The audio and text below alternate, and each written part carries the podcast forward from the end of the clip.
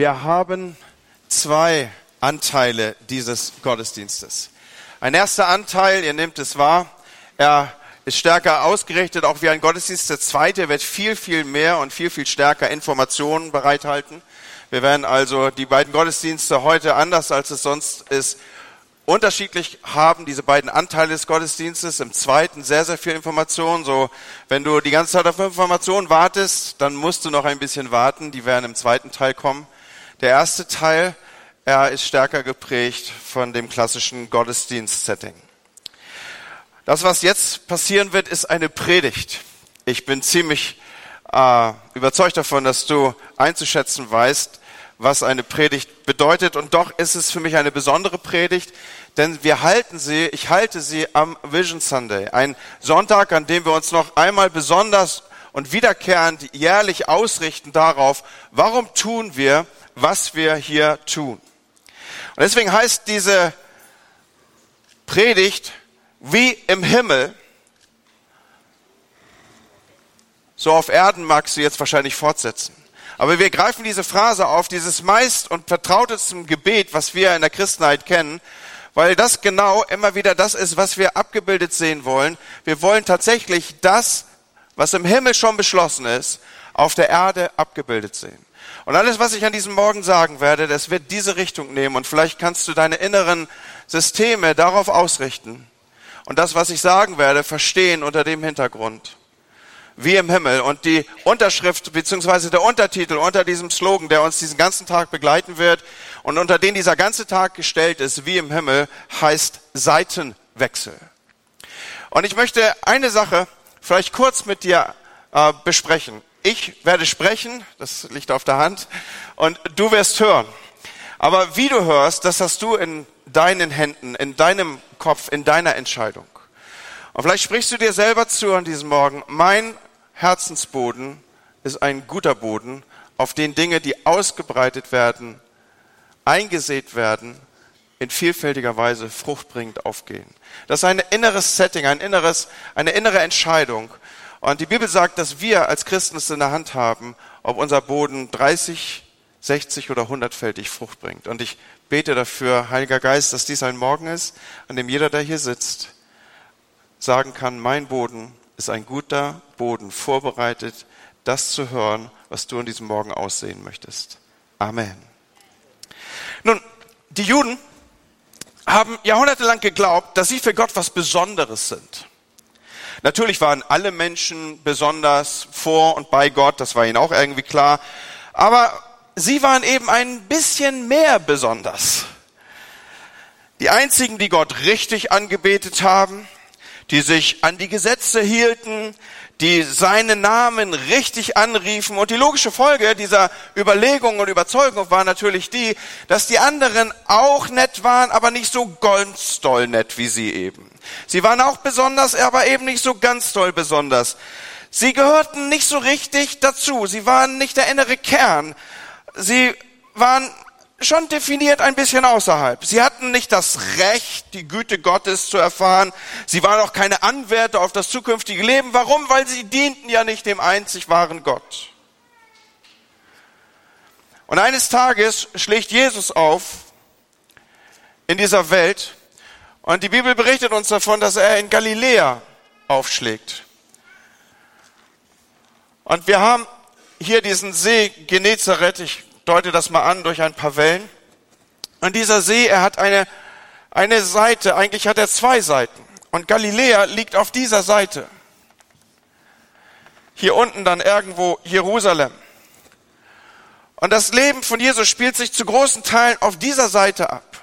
Dort in diesem Kontext kommt Jesus zur Geburt. Wir wissen um Bethlehem und wir wissen um all die Städte. Und wenn du ein wenig vertraut bist mit der Bibel, dann weißt du, dass eben östlich des See Genezareth diese großen Städte sind, in denen Jesus gewirkt hat und Wunder getan hat und wo er eben lebte und wo er seine Jünger fand. Es war ein zutiefst jüdisches Umfeld, in das Jesus hineingeboren wurde. Und es gab die andere Seite des Jordans. Es gab die andere Seite dieser Gegend. Da war auf der einen Seite dieses stark dominiert jüdisch geprägte Land und auf der anderen Seite, da waren die, die draußen waren.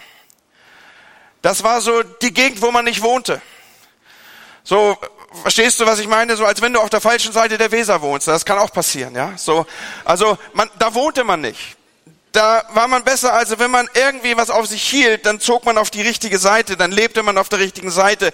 Jenseits der Grenze waren die, die draußen waren.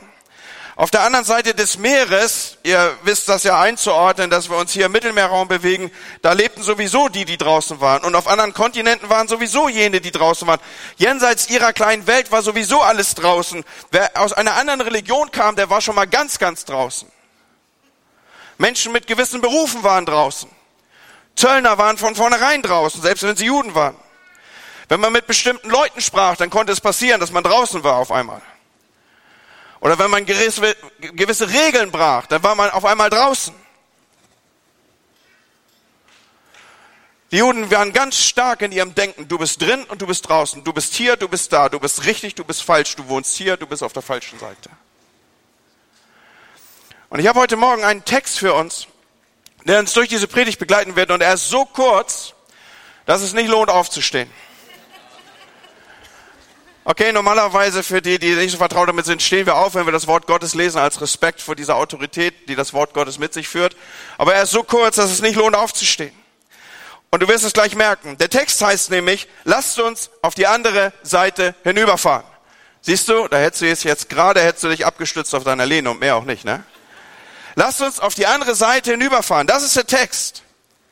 Und Freunde, das wollten die Jünger nie. Da hatten die nie Lust zu weil das war nicht ihr Terrain. Da wollten die nicht hin. Die gegenüberliegende Seite des, Nes, des See Genezareth, an die Jesus jeweils übersetzen wollte, wenn er das sagt, es war die falsche Seite. Da wollte man nicht hin. Das war die heidnische Seite. Leute, ihr kennt euch ja zum Teil ein bisschen aus in der Bibel. Das war die schweineessende Seite. Da war man nicht als Jude. Da wollte keiner rüber. Dort lebten die Nationen, dort lebten die Heiden. Das war nichts für Juden. Und wenn es irgendeine schlechte Idee gab auf diesem Planeten aus der Perspektive eines Juden, dann war das auf die andere Seite des Sees zu fahren. Warum? Weil das machte nur Mühe. Es war ja nicht so, dass man dorthin fuhr, irgendwie Blumen einsammelte, die trocknete und in sein Poesiealbum klebte, sondern wenn man darüber kam, dann musste man ja mit Heiden sich irgendwie auseinandersetzen, dann kam man vielleicht mit Schweinefleisch in Berührung und wenn man dann zurückkam, dann war ganz großer Badetag angesagt, nämlich die ganzen rituellen Waschungen und das ganze Tralala, was ein Jude durchführen musste, damit er wieder in die Synagoge durfte. Es war keine gute Idee für einen Juden, auf die andere Seite rüberzugehen. Da verunreinigte man sich. Und deswegen verstanden die Jünger auch überhaupt nicht, warum Jesus ständig auf die andere Seite wollte. Und er gebot es ihnen sogar. Also es ist ja nicht so, dass er sagt, Jungs, Ausflug, ja, ja packt schon mal die Badeinsel ein, wir rudern auf den See raus. Er musste es ihnen gebieten. Immer wieder lesen wir, er gebot ihnen, ins Boot zu steigen, um auf die andere Seite zu fahren. Und ihr kennt vielleicht die eine oder andere Geschichte, die vor eurem inneren Auge aufsteht, wenn ich diese Begriffe Aufrufe, diese Phrasensätze, er gebot ihnen einzusteigen, auf die andere Seite zu fahren. Da gibt es viele dieser Geschichten. Und weil wir nur begrenzt Zeit zur Verfügung haben, erzähle ich einige dieser Geschichten. Wieder mal sagt Jesus zu seinen Jüngern, wir wollen auf die andere Seite des Sees fahren. Und Jesus war schon im Boot und dann, dann kommt es zu dieser Szene, du wirst dich vielleicht erinnern, sonst kannst du sie gerne nochmal nachlesen für dich selber in Markus Kapitel 4, 35 und folgende Verse wo er sich dann hinlegt zum Schlafen. Ich meine, das ist auch eine wilde Szene, ja. Die sollen ins Boot steigen, rüberrudern auf die andere Seite. Jesus legt sich hin zum Schlafen und es kommt, wie es kommen muss. Jesus schläft und der Sturm kommt. Ja, also Stürme des Lebens kommen ja immer, wenn Jesus gerade irgendwie äh, unter Deck ist, ja. Hast du auch schon erlebt in deinem Leben, oder? Das ist ja fast so eine Gesetzmäßigkeit, die sich da in unserem Inneren abspielt. Jesus schläft also und es, es kommt so der Eindruck auf, zumindest kann man das reindenken in diese Geschichte, als wollte Jesus folgende Szene machen. Ja, so, also er, er sagt, los Jungs, er gebietet ihnen ins Boot zu steigen, rüberrudern. Und dann sagt er, ich gehe mal schlafen, ich mache mal Augen zu. Mal gucken, was passiert, wenn ich Augen zu mache. Gut, das eine, was passiert ist, dass der Sturm kam, aber er hätte ja auch so ein bisschen die, die Jünger auschecken können. Ne? Und wenn die ein bisschen clever gewesen wären, dann hätten die einfach das Ding gedreht, ne? er hat ja die Augen zu, werden immer noch kräftig gerudert, nur wieder auf die richtige Seite des Ufers. Und wenn Jesus dann wach wird, sagt man, huch, wir haben die Orientierung verloren. So ein Sturm ist ja auch, setzt ja auch alles durcheinander. Also, vielleicht wollte er sie auschecken, ob sie Kurs halten. Ist euch jeder Gedanke gekommen? Fand ich spannend, diesen Gedanken. Und dann, mitten auf diesem See, kommt ein starker Wind auf. Es braut sich was zusammen. Der Wellengang ist so heftig, dass selbst gestandene Fischer irgendwie der Hintern auf Grundeis geht. Sie hatten schon manchen Sturm erlebt und man muss verstehen, dass in der damaligen Kultur gab es Mythen und, und auch ein Aberglauben, dass man zu gewissen Zeiten nicht auf den See ging und dass man auch nicht auf die andere Seite des See ging. Und ausgerechnet auf dieses Ufer hielten sie jetzt die ganze Zeit zu. Es ist da erstaunlich, dass sie Jesus wach machen und sagen, Lehrer, merkst du gar nicht, wir, wir, wir kommen um hier? Warum tust du das? Warum, hast du selber Schuld, Jesus. Warum, warum schickst du uns auch raus? Warum sollen wir auf die andere Seite? Da kommt, ist doch logisch, dass Sturm ins Leben kommt. Und als hätte Jesus nur darauf gewartet, steht er auf, stillt mit wenigen Worten diesen Sturm, so dass sie am Ende sagen, wer ist dieser Mann, dass ihm sogar Wind und Wellen gehorchen und sie sind, sie, sie kriegen es nicht einge, äh, eingeordnet. Und als sie dann das andere Ufer erreichen, diese andere Region, die Dekapolis genannt wird, da werden sie nicht empfangen von irgendeinem Tralala-Empfangskomitee, so wie man sich das wünscht, nachdem man eine abenteuerliche, strapaziöse Reise hinter sich gebracht hat, Gefahren überwunden hat, man ist durch Wind und Wellen und Schiffbruch gekommen und jetzt kommt man auf die andere Seite. Da darf man auch erwarten, dass ein paar nette Mädchen mit Hula Hula und, und, und, und ein bisschen Blumenschmuck und so auf einen Zug kommen und dann sagen, ah, Vielleicht ist auch nur so eine Männerfantasie, keine Ahnung. Aber, aber nichts dergleichen. Die wollten auch nichts mit ihnen zu tun haben.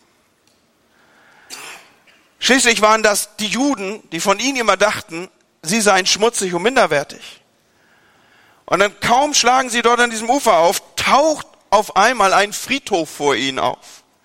Und auf diesem Friedhof taucht ein besessener Mann vor ihnen auf. Und die Jünger denken wahrscheinlich so, irgendwie stochern sie so in ihren, in ihren Hosentaschen rum und denken, na toll, großartig. Hier gibt's nichts als Besessene. Und Tod ist ja auch irgendwie alles. Erst ein unheimlicher Sturm und jetzt ein Typ voller Dämonen. Hab doch gleich gesagt, dass wir lieber zu Hause bleiben sollen. Aber statt zurück ins Boot zu steigen, ging Jesus auf diesen Wahnsinnigen zu, als wollte er sagen, das ist der Mann. Darum sind wir hier, Leute. Auf ihn. Genau das ist der Punkt, warum wir da sind. Und dann treibt Jesus die Dämonen aus diesem Mann aus. Und dann kommt es zu dieser Geschichte, dass es gleich Kotelett satt gibt. Ja, also die, die, die kommen in diese Schweineherde. Die Schweineherde stürzt über die Klippe und wie im Himmel Kotelett satt. Die Schweine begehen so einen kollektiven Massenmord. Hey, die Jünger wollten nicht an diesem Ort sein. Die Dämonen wollten nicht wollten das, nicht, dass Jesus da ist. Die Menschen auf der anderen Seite wollten nicht, dass Jesus da ist. Als sie nämlich erkannten, dass ihre Existenzgrundlage, das war ja diese Schweineherde, gefährdet war, da wollten sie Jesus nicht haben. Die Bibel spricht davon, sie trieben ihn zurück, sie, sie sagten ihm, er soll gehen, sie baten ihn zu gehen. So ziemlich der Einzige, der sich darüber freute, dass Jesus da war, das war der, den Jesus gerade von den Dämonen befreit hatte. Der fand das ziemlich klasse. Alle anderen sagten, Jesus, geh bloß wieder weg, nimm deine Jünger mit, steig in das Boot und sieh zu, dass du auf die andere Seite kommst.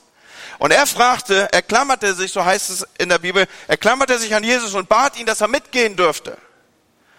Und Jesus sagt zu ihm, nee, geh nach Hause, erzähl deiner Familie, was der Herr für dich getan hat und wie gnädig er gewesen ist. Und im nächsten Vers lesen wir dann, da wanderte der Mann durch das Gebiet der zehn Städte, diese Dekapolis, und er erzählte allen Menschen von dem, was Jesus für ihn getan hat, und alle staunten über das, was er berichtete. Krass, was Jesus hier sagt zu dem Typen. Zumindest krass aus der Perspektive der Jünger. Weil es ist jetzt nicht so, dass die nicht irgendwie kannten, dass Jesus hier und dort mal einen Dämon austrieb oder irgendwie ein Wunder tat. Nur wann immer Jesus das auf ihrer Seite, auf der richtigen Seite machte, dann sagte er immer, Psst, niemand erzählen. Sag's keinem weiter. Ist noch nicht so weit. Mach nicht so ein Gewese drum. Aber hier auf dieser Seite feuert er den Typen an und sagt, zieh los, erzähl's jedem, der nicht bei drei auf dem Baum ist. Das, was Gott an dir getan hat. Warum macht Jesus das? Naja, und dann geht die Geschichte weiter. Die Jünger sind dann irgendwann wieder im Boot und auf der richtigen Seite. Gott sei Dank, ich stelle mir vor, so, es ist so ein bisschen, ihr wisst ja, warum der Papst immer den Boden küsst, weil er mit Alitalia fliegt. Ne? So, vielleicht ist hier jetzt, Petrus steigt aus dem Boot, küsst erstmal den Boden der richtigen Seite sagt, ha, Halleluja, alles wieder gut, wir sind wieder an der richtigen Stelle, bald ist auch wieder alles beim Alten, es passieren wieder Wunder, zum Beispiel die Speisung der 5000. Und ich kann mir vorstellen, die Jünger sind total begeistert. Ich meine, immerhin sind sie auf dem Gipfel ihrer Erfahrung. Sie erleben jetzt hier ein Wunder durch ihre eigenen Hände. Sie waren ja die, die jetzt hier die Brocken austeilen. 5000 Leute plus Männer und äh, plus Frauen und Kinder werden satt. Die müssen so auf dem Gipfel ihrer Erfahrung gewesen sein und müssen sich gedacht haben, siehst du Jesus, was passiert, wenn wir auf der richtigen Seite unterwegs sind?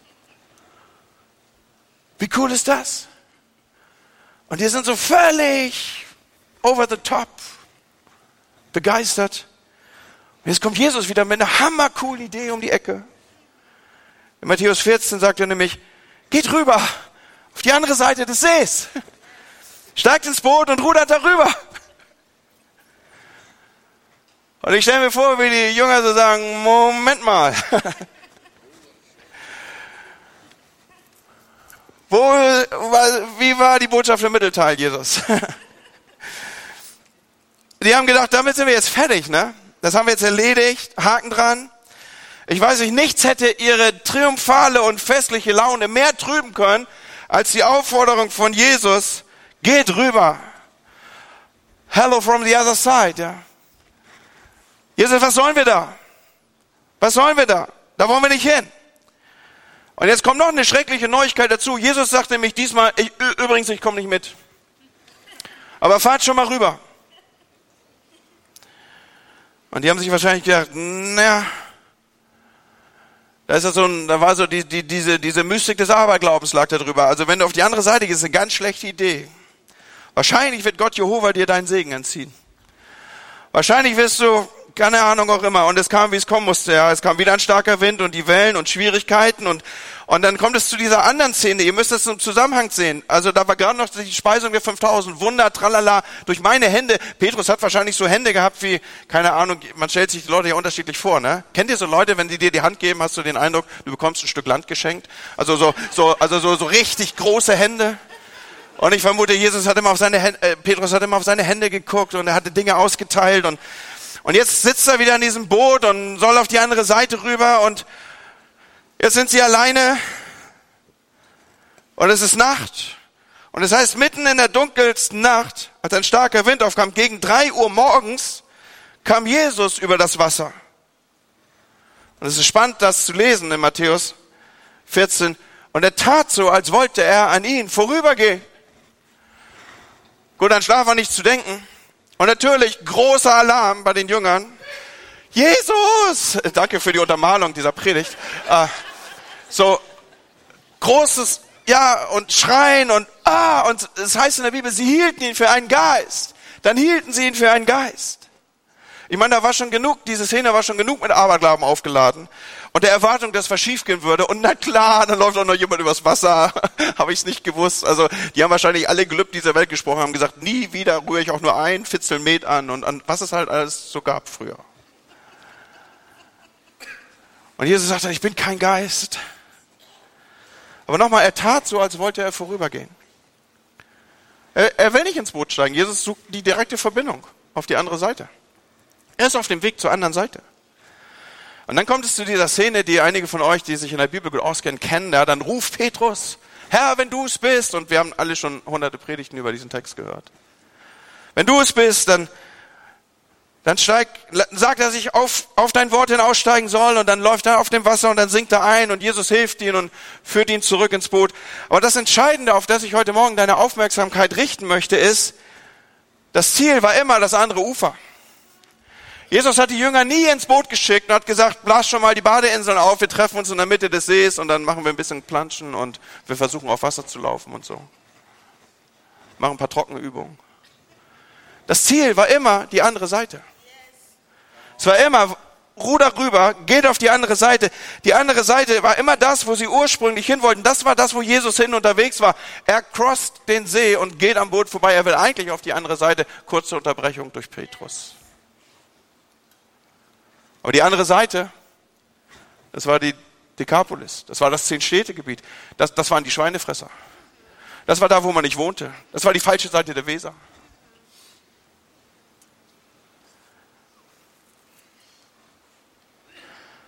Und jetzt kommen sie an dieses Ufer. Und sie sind wieder genau da, wo sie nicht hin wollten. Da, wo der Besessene war, da, wo die Landschaft aussah wie ein Friedhof, wo man nicht hin wollte. Schweineherde. Und schaut mal, was passiert ist in der Zwischenzeit. In Matthäus 14, 34 lesen wir folgende Verse. Auf der anderen Seite des Sees gingen sie in Genezareth oder andere sagen im, Gasirea-Land an Land. Als die Menschen dieser Gegend erkannten, Jesus erkannten, verbreitete sich dies sofort in der ganzen Umgebung. Schon bald brachten die Leute alle ihre Kranken zu ihm, damit er sie heilte. Die Kranken baten ihn nicht nur, sondern sie versuchten den Saum seiner Kleidung zu berühren und alle, die ihn berührten, wurden gesund. Eine der Überschriften, die ich in diese Predigt hineingesetzt habe, ist diese, nichts wird wechseln, wenn wir nicht wechseln. Nichts wird wechseln, wenn wir nicht wechseln. Was war denn passiert in der Zwischenzeit? Ein Mann, den Jesus von den Dämonen befreit hatte, hatte allen seine Geschichte erzählt. Und als Jesus das nächste Mal dahin kommt, bricht Erweckung in diesem Landstrich aus. Wie cool ist das denn, Leute? Wie cool ist das denn? Unsere Predigt heißt, wie im Himmel, Seitenwechsel wie im Himmel Seitenwechsel. Und ich mute dir zu, noch einen weiteren Seitenwechsel mit mir vorzunehmen. Noch einmal, die Israeliten, sie hielten sich für was Besonderes. Sie hielten sich für das alttestamentliche Gottesvolk, was sie auch waren. Und es kam zu dieser Situation, wo sie sich eigentlich für unantastbar hielten. Gott würde schon auf sie aufpassen. Und dann kommt es zu dieser Situation, die sie nie so erwartet hatten. Nämlich, dass sie ins Exil geführt ins Exil geführt wurden. Nach Babylon. Und Babylon, selbst wenn du keine Ahnung von Christentum hast und vielleicht heute Morgen zu denen gehörst, die noch gar nicht so oft in einem Gottesdienst waren, Babylon ist das totale Gegenteil von Jerusalem. Babylon ist ganz böse und Jerusalem, da ist alles ganz gut. Babylon dient den falschen Göttern, in Jerusalem betete man den richtigen Gott an. Babylon war das Zentrum der Götzenanbetung, während Jerusalem das Zentrum der Anbetung von Gott war. Babylon war für seine große Sündhaftigkeit bekannt, während Jerusalem die Heimat der Menschen war, die auf Gottes heiligen Berg wohnen durften, wo die Bundeslade war und wo Salomos Tempel war und wo Gottes Gegenwart sein sollte. Jerusalem ist doch die bevorzugte Adresse auf dieser Erde. Und jetzt sitzen sie dort an den Ufern des Euphrats. Babylon lag an den Ufern des Euphrats wo sie ihre Harfen in die Bäume hingen und nicht mehr singen wollten.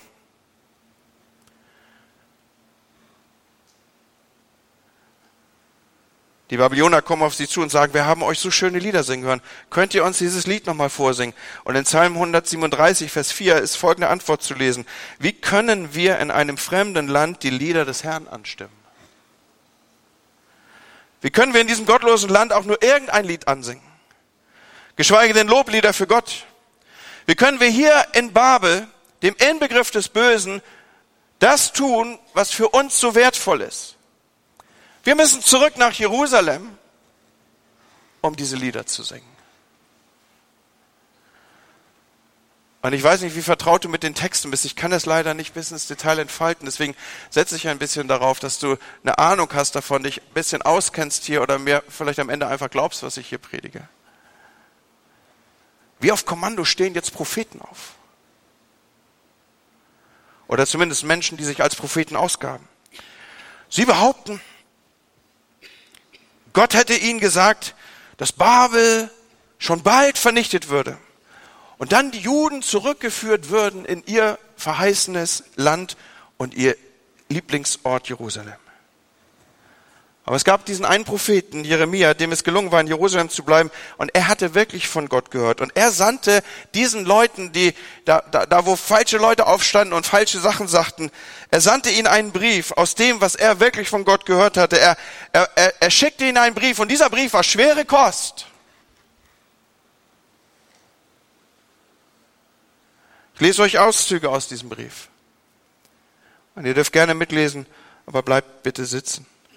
Der Herr, der Allmächtige, der Gott Israels, schickt allen Verbannten, die von Jerusalem weg nach Babel in die Gefangenschaft führen lassen hat, folgende Botschaft.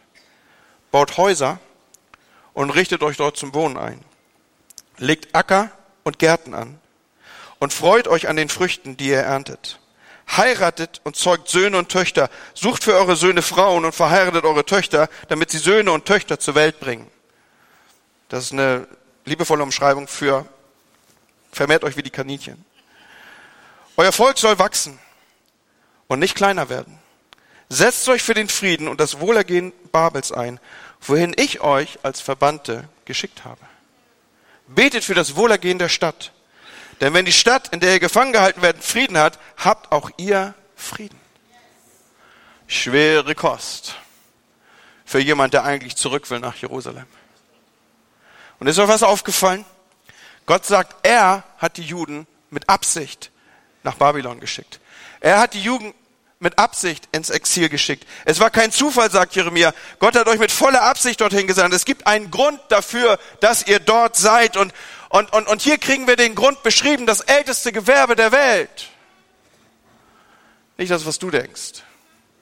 Das älteste Gewerbe der Welt ist, legt Gärten an und entwickelt sie und baut sie, baut Häuser und richtet euch dort zum Wohnen ein. Legt Äcker und Gärten an und freut euch an den Früchten, die ihr erntet. Heiratet noch einmal, zeugt Söhne und Töchter, sucht für eure Söhne Frauen und verheiratet eure Töchter damit diese wieder Söhne und Töchter zur Welt bringen. Euer Volk soll wachsen und nicht kleiner werden. Wie bitte? Ich will hier kein Haus bauen. Das ist Babylon hier. Ich will mein richtiges Haus. Ich will nach Jerusalem. Ich will auf Laufweite zum Tempel. Einen Garten anlegen. Bist du verrückt? Ich leg doch hier keinen Garten an. Am Ende glauben die noch, ich will hier bleiben. Am Ende glauben die noch, ich versorge sie mit den Früchten, die ich hier ernte. Am Ende glauben die noch, ich arbeite hier für die. Am Ende glauben die noch, ich will ihnen Gutes tun mit dem, was ich hier mache. Das würde ja bedeuten, ich akzeptiere, dass dies zwar nicht meine Heimat, aber mein Zuhause ist in diesem Moment. Und es auch auf absehbare Zeit meine mein Zuhause bleiben wird. Gärten und Früchte, Söhne und Töchter, heiraten und Kinder bekommen. Wie bist du denn drauf? Als ich junger Mann war, hat man zu mir gesagt, Jesus kommt sowieso wieder. Das mit dem Heiraten wird wohl nichts mehr. Ganz im Ernst, Leute. Du brauchst auch keine Versicherung, weil Jesus kommt sowieso wieder. Nicht, dass das falsch ist, diese Naherwartung, aber, aber der Auftrag ist ein anderer. Gärten und Früchte, Söhne und Töchter. Gott, siehst du ihren Götzendienst nicht? Wir hassen diesen Ort. Das sind nicht wir. Das ist nicht unsere Heimat. Nein, sagt Gott, aber euer Zuhause. Und wenn das nicht genug wäre, fordert Gott die Verbannten hier auf, ihre Feinde nicht nur zu ertragen, sondern sich aktiv für ihr Wohlergehen einzusetzen. Sogar für sie zu beten. Und ich kann mir vorstellen, wie, wie, wie, wie diese, dieses prophetische Wort zu diesen Menschen hier kommt. Und sie sagen, ich werde mich bestimmt nicht für das Wohlergehen der einsetzen, die mich aus meinem Zuhause vertrieben haben. Die deinen Tempel entweiht. Niemals. Und Leute, die Überschrift über diesen Tag heißt wie im Himmel. Wie im Himmel, so auf Erden. Und dieses Motto ist, ist, ist, ist, ist, ist eingebettet. Es ist das bekannteste Gebet der Christenheit. Was wäre denn, wenn wir dieses Gebet, das wir so oft beten, als etwas begreifen würden, wo wir die Antwort auf unsere Gebete sind? Gott hat den Menschen in Gemeinschaft zu ihm geschaffen. Er hat ihm schon einmal den Auftrag gegeben, diese Erde zu gestalten und zu bevölkern. Und es ist und bleibt und war immer unser Auftrag. Dieser Auftrag hat sich nicht verändert, nur weil wir im Exil leben, Leute. Es ist immer noch der gleiche Auftrag. Und nur weil wir in Babylon leben, heißt das nicht, dass wir unser Hafen in die Bäume hängen und darauf warten, dass wir irgendwann das himmlische Jerusalem haben werden. Sondern unser Auftrag ist ein anderer. Unser Auftrag ist, unser Zuhause zu segnen, wenngleich es nicht unsere Heimat ist. Unser Auftrag ist, es baut Häuser und wohnt darin. Legt Gärten an und esst deren Früchte und gibt Menschen Nahrung. Heiratet und zeugt Söhne, sucht Frauen und vermehrt euch. Das, das, was hier zum Ausdruck kommt. Werdet groß, werdet groß, werdet groß, vermehrt euch, werdet immer größer, breitet euch aus, setzt euch für den Frieden als Landes ein, für das Wohlergehen, betet für die Stadt. Wenn das Stadt, wenn die Stadt Frieden hat, dann wird es allen gut gehen. Und ja, stimmt, wir leben hier im Exil, Leute. Warum? Weil die Bibel bezeichnet die Christen als Fremde, die in dieser Welt kein Bürgerrecht haben. Unser Bürgerrecht ist im Himmel. Und eines Tages werden wir dort ankommen. Aber das ändert überhaupt nichts an dem Auftrag, dass wir größer und größer und größer und stärker und ausbreitender und gestaltender und bebauender und umgestaltender werden. Der Auftrag ist immer noch derselbe. Lass mich kurz einen Break ziehen hier. Vielleicht hörst du diese Predigt und ich sagte ja schon, es sind zwei Anteile, die dieser Morgen haben wird. Gleich werden wir immer wieder kontextualisieren.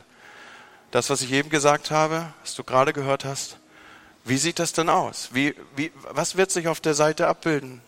Was werden wir als Hob tun, um das zu machen? So ist es gut zu bleiben. Aber vielleicht ist zu diesem Zeitpunkt jemand hier, der realisiert, hey, das hat ja alles mit diesem Gebet zu tun.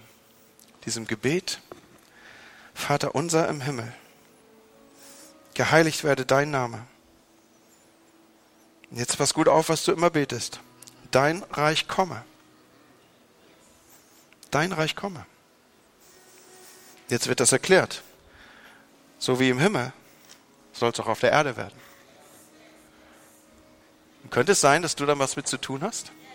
Dass du die Antwort auf dieses Gebet bist? Dein Reich komme, wie im Himmel, so auf Erden. Wie auf Erden und wie sich das in unserem Kontext abbildet, ich habe es euch angekündigt, werden wir gleich stärker highlighten und darstellen. Aber vielleicht ist irgendjemand hier in unserer Mitte, der sagt, Moment mal, Pastor. Also bevor ich dir jetzt weiter zuhöre, dieses mit unser Vater im Himmel, das trifft auf mich nicht zu, weil es ist nicht mein Vater. Ich lebe gar nicht in der Beziehung zu ihm. Ich habe gar keine Beziehung zu ihm. Ich möchte dir sagen, es, obwohl dies ein Vision Sunday ist, obwohl vieles von dem, was wir heute hier erzählen, an Leute gerichtet ist, die zu dieser Kirche schon gehören, es ist genauso dein Morgen. Weil du kannst an diesem Morgen eine innere Entscheidung treffen. Nämlich, dass du sagst, das ist ja spannend. Da will ich irgendwie ran. Da will ich irgendwie andocken. Kann ich irgendwie, kann ich da irgendwie ran, dass ich sagen kann, du bist auch mein Vater, mein Vater im Himmel? Kann ich da irgendwie ran, dass, dass du in meinen, in meinen Lebensalltag Wirkung hast? Dass sich dein Reich in meinem Alltag abbildet? Dass Dinge, die im Himmel schon beschlossen sind, sich in meinem Alltag abbilden können? Die Antwort darauf ist ja. Das geht. Das geht, das geht an diesem Morgen. Du triffst eine innere Entscheidung. Anders als sonst werde ich an diesem Morgen nicht in dieser Weise dich einladen, dich zu outen, indem du mir irgendeine Hand zeigst. Aber ich will dir sagen, dass es diesen Weg gibt. Und ich will dir sagen, wie es geht, indem ich dir ein Gebet vorspreche, dass du für dich ganz alleine jetzt mitsprechen kannst oder wenn du zu Hause bist oder wenn du morgen die Wäsche in die Wäschetrommel legst oder wenn du in der Straßenbahn sitzt oder wenn du in dein Auto steigst oder wenn du die Kinder zum Kindergarten bringst, dann kannst du dieses Gebet sprechen. Und es ist nichts anderes, als dass du sagst, Vater im Himmel, wenn es dich gibt, dann lass mich mit einer, in einer Beziehung zu dir stehen. schenk mir, dass ich ein Kind Gottes bin. Mach mir deutlich, wie ich in deinen Augen aussehe. So, das kommt nicht auf die richtigen Worte an. Es kommt auf diesen Wunsch, den du formulierst in deinem Inneren an.